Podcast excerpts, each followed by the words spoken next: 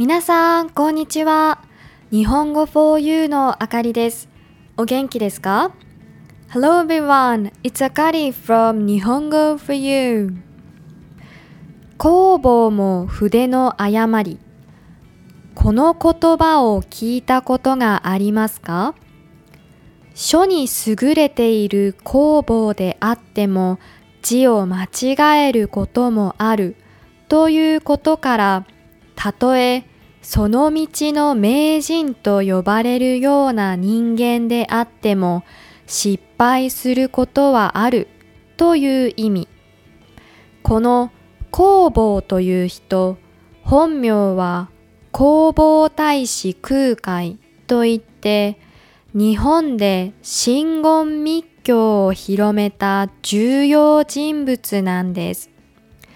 日本の子供たちは歴史の授業で必ずそれについて勉強します。さて、この空海、密教を広めるために中国に行ったり、サンスクリット語を翻訳したりと、語学でもかなり才能を発揮していたそう。なんと中国語はネイティブレベル。サンスクリット語も流暢に書いたり話したりできたんですって。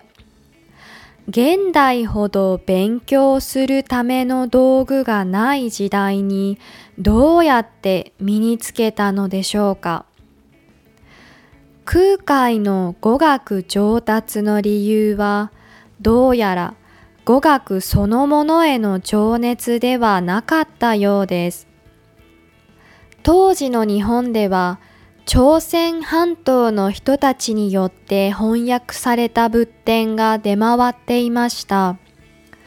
翻訳されたものでは仏典の真意がつかめないと感じた空海は仏典に書かれた真意を探るべく元の言語で書かれた文献を読み漁ったのだそうです。